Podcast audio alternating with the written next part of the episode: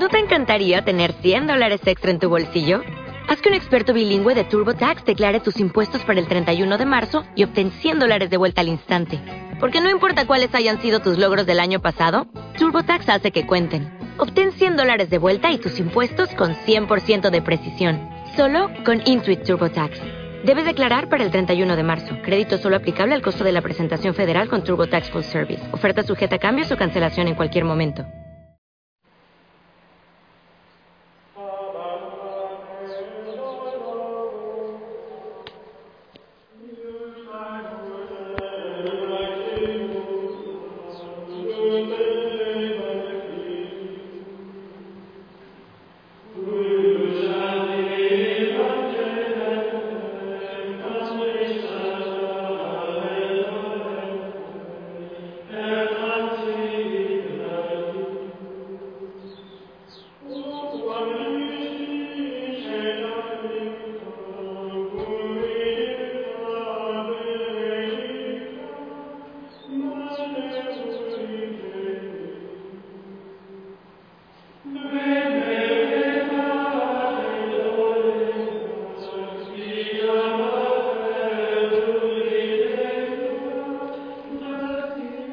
Familia linda, muy buen día, que el Señor te bendiga.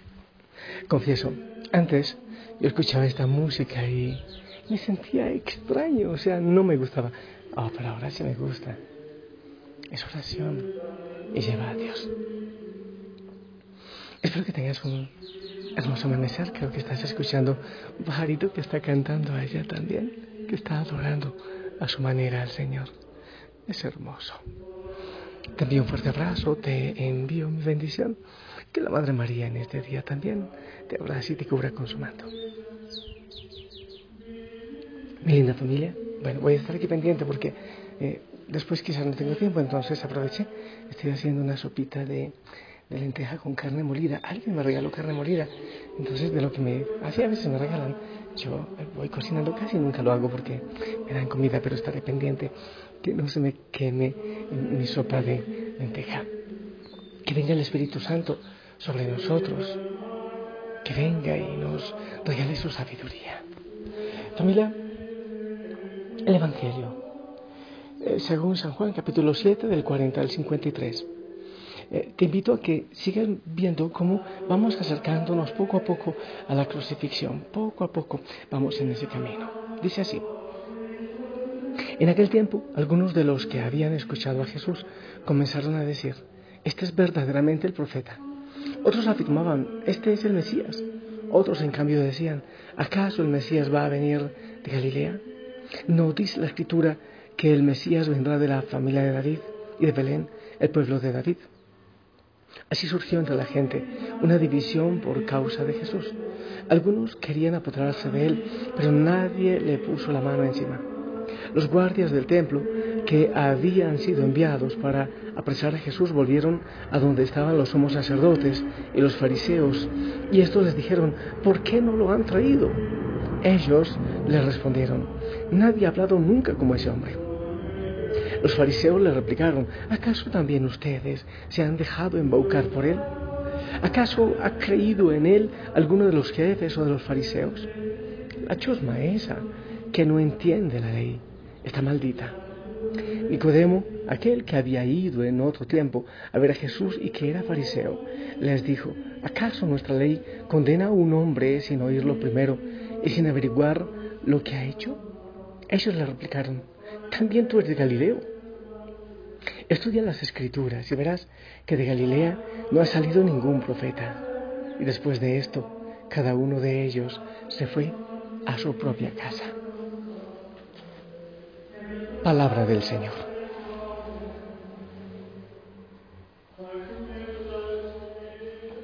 Bien familia, pues en este camino hacia la cruz, hacia la redención, muchos detalles que podemos ir evaluando para eh, saber qué fue lo que ocurrió. Vamos viendo de qué manera fueron acorralando a Jesús hasta llevarlo a la cruz. Hay, hay una discusión. Hay una discusión por Jesús. Que si es el Mesías, que si es el profeta, pero no porque viene de Galilea. pero no. Entonces, hay una cantidad de, situaciones que se van como tejiendo, eh, enredando la cosa para llevarlo a la cruz. Un argumento que tienen, algunos decían, ¿acaso el Mesías va a venir de Galilea? ¿Acaso el Mesías va a venir de Galilea? Es, es, posible, es necesario, es importante, quería decir, que conozcas así rápidamente eh, por la historia. ¿Por qué? Porque Galilea no podía venir, según ellos, un profeta de Galilea. Judea, la parte del sur, que permaneció siempre con la capital de Jerusalén y que eh, fue fiel a, las leyes, a los mandamientos, que fue eh, fiel a las leyes de Moisés. Entonces se creía en el, el, el último cuy del Ecuador, como digo yo. Pero tenían una fuerte disputa con, un poco más al norte, con Samaria. Por allá, creo que es, si no me equivoco, la memoria, mil años antes de Cristo se había dividido los samaritanos, luego hubo una invasión de los asirios, por allá 250 años de Cristo, pero en fin, habían perdido como la fidelidad al Señor y, se habían eh, bueno, sí, eran infieles. ¿Te acuerdas allá del pasaje de la samaritana? Has tenido cinco maridos y ahora ninguno de esos es tu marido. El Señor le está hablando también a todos los maridos, los dioses que ha tenido la tierra samaritana. Y Galilea es al norte. Y quería decir, mira, si al sur está eh, Jerusalén, eh, la Judea, que es la gente que sabe, la gente pura, la gente fiel, están luego los desgraciados, estos samaritanos, según ellos, que eran uh, enemigos, que eran unos infieles, pero si Galilea estaba mucho más atrás de Samaria, o sea, eran los perdidos, vivían en el mundo de las sombras. Le decían Galilea de los gentiles, de los lejanos, de los, eh, de los paganos, o sea, de los que no tienen salvación. Entonces, por eso dicen, ¿acaso de Galilea va a venir el Mesías? Eso es lo primero que dicen. ¿Acaso el Mesías va a venir de Galilea? Y aquí hay una primera enseñanza que yo quiero que, reflexionemos. Muchas veces, ah, si este mensaje lo da eh, un norteamericano, si si este producto es eh, hecho en X país o no sé qué, pues entonces eso es una maravilla. Pero si es hecho en no sé dónde, no voy a decir nombres porque puedo herir susceptibilidades, pues entonces no vale la pena. Está malo. Solo si, es en X idioma y si es de tal país, ahí sí vale la pena. Debemos eh, aceptar que todavía ocurren esas cosas. Muchas veces se sigue escuchando más a los eh, rubios de ojos verdes o azules que a aquellos que son más chaparritos. es verdad que todavía eso ocurre, sí, y se escucha más y se tiene en cuenta más, aunque parezca extraño, sí, así es todavía. ¿Acaso el Mesías va a venir de Galilea? En otro pasaje diría, eh, diría ¿quién fue el que lo dijo Natanael? Sería, algo bueno puede venir de Galilea. Y todavía tenemos eso.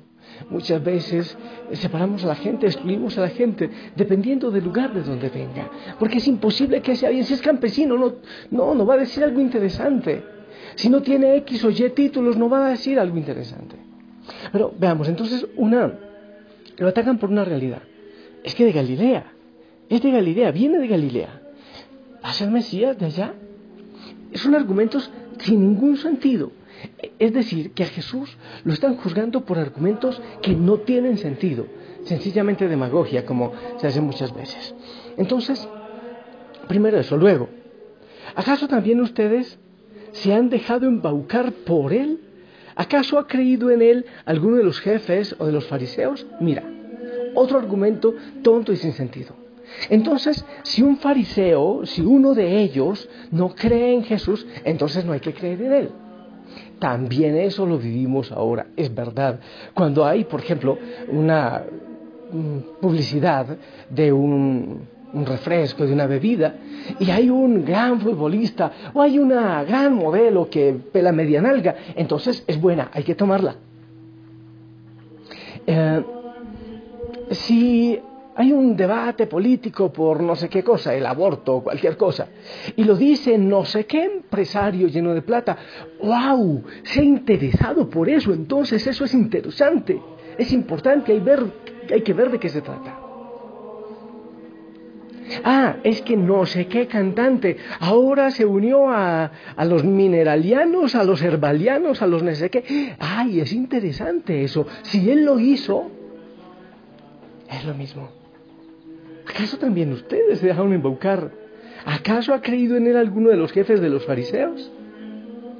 Entonces, muchas veces las apariencias. Es por eso que como que a, los que creen en Cristo, sí, a los de la iglesia, muchas veces nos miran por debajito. Es que todavía creen en eso. Qué ridículos. Todavía rezan, todavía con un Cristo en el cuello, todavía llevan un rosario y ahora un centenario. Qué ridículos. Somos de segunda clase. Sí, como que somos de segunda clase. No sé si tú has notado que muchas veces es así. Y después la discusión con Nicodemo, una contrariedad, una contradicción aquí. Dice, le preguntan a los soldados, ¿acaso ha creído en él alguno de los jefes de los fariseos? Y enseguida dice la discusión con Nicodemo, era fariseo y Nicodemo sí creía en él.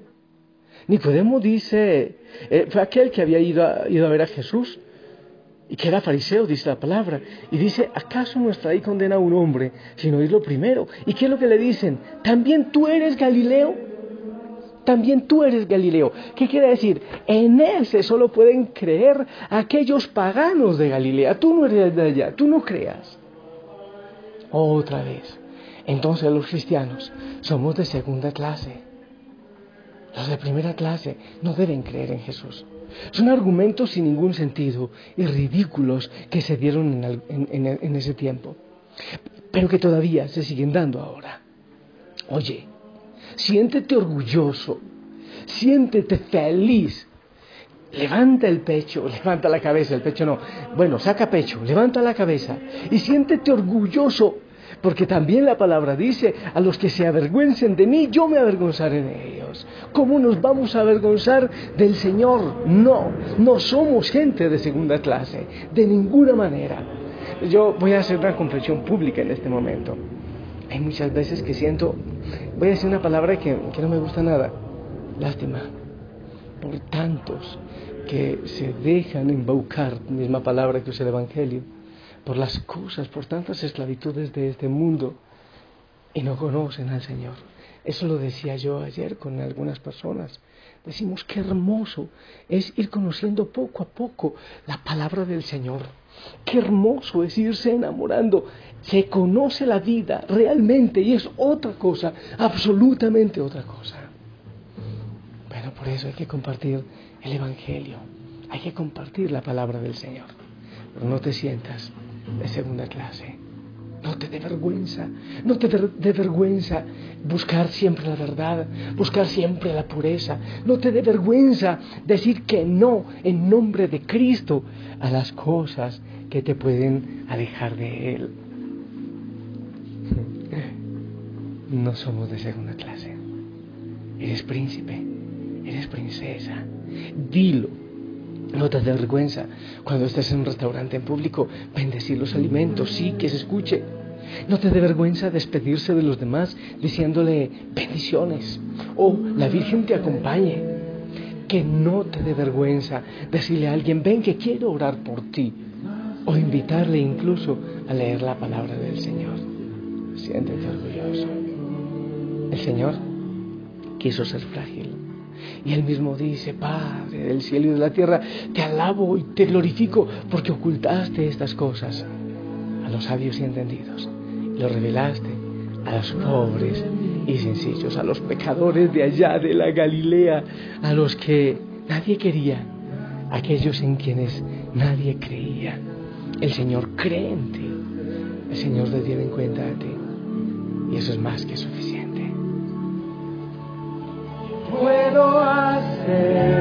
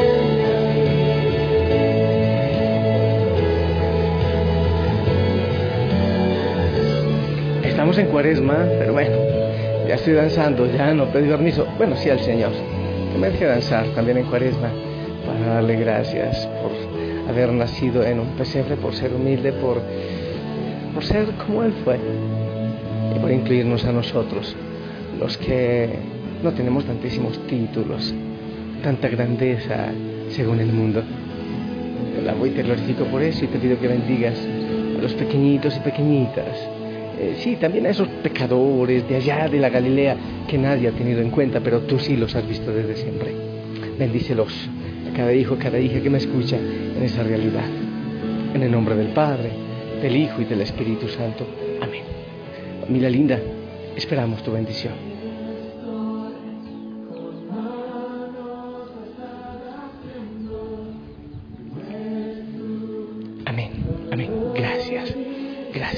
Qué alabar al Señor? ¿Por qué glorificarlo?